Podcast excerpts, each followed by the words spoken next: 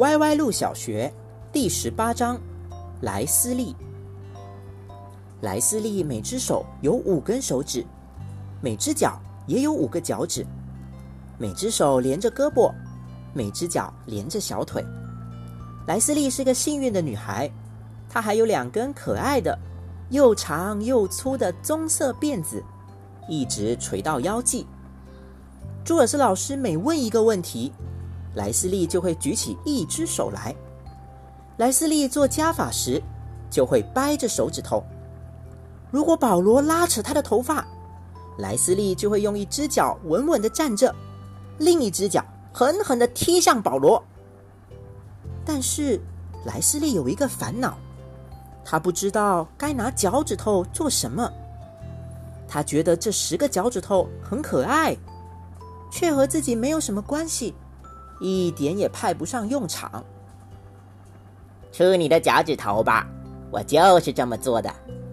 夏利说：“可是莱斯利的脚够不到嘴巴，脚趾头就这好处。”说完，夏利把脚放进嘴巴，去睡觉了。不，莱斯利想，他们肯定还有别的好处，肯定有。课间休息时，莱斯利问达纳：“达纳，你会拿脚趾头来做什么啊？”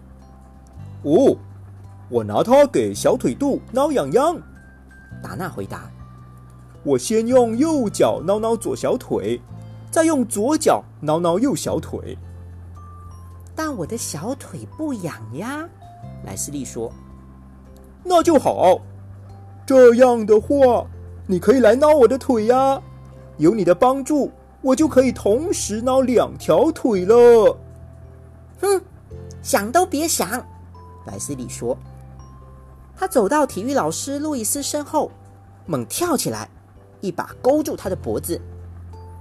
路易斯，我不知道该拿脚趾头做什么。”路易斯拽了拽莱斯利的脚。“嗯，这是个严重的问题。不过，我可以告诉你我要怎么做。我会把它们从你手上拿走。哦，不。”是从你脚上拿走，所以把脚趾头割下来给我吧。你说什么？莱斯利难以置信的问。你不想要它们了，所以我要拿走啊！你再也不用为了脚趾头忧心忡忡了。不，莱斯利说。我会把脚趾头给马西小姐，她可以用来做热狗。马西小姐是负责午餐的老师。不，我才不会把脚趾头给别人呢。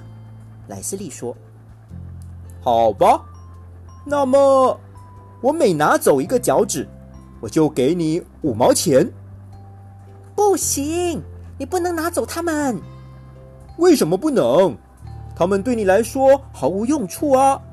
想想看，有了五块钱。你可以买多少东西啊？上课铃响了。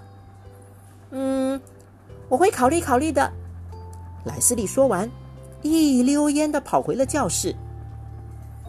朱尔斯老师，莱斯利说：“我想不出什么理由留着脚趾头。”哦，莱斯利，我觉得肯定有很多理由啊。朱尔斯老师说：“嗯，但我想不出。”我的腿不痒，我也不能把脚趾头放进嘴里。路易斯用五毛钱换我一个脚趾头，这买卖似乎还不错。不过，我想先来问问您的意见。哎呀，我觉得路易斯是在拖你的后腿。朱尔斯老师说：“不，他是在拖我的脚趾头。他要你的脚趾头干什么？”朱尔斯老师问。我不知道，不过要是他愿意出五毛钱换一个我的脚趾头，我就准备给他了，一共五块钱呢。吃午饭时，莱斯利走向路易斯。好吧，路易斯，你可以用五毛钱换我的一个脚趾头，一共是五块钱。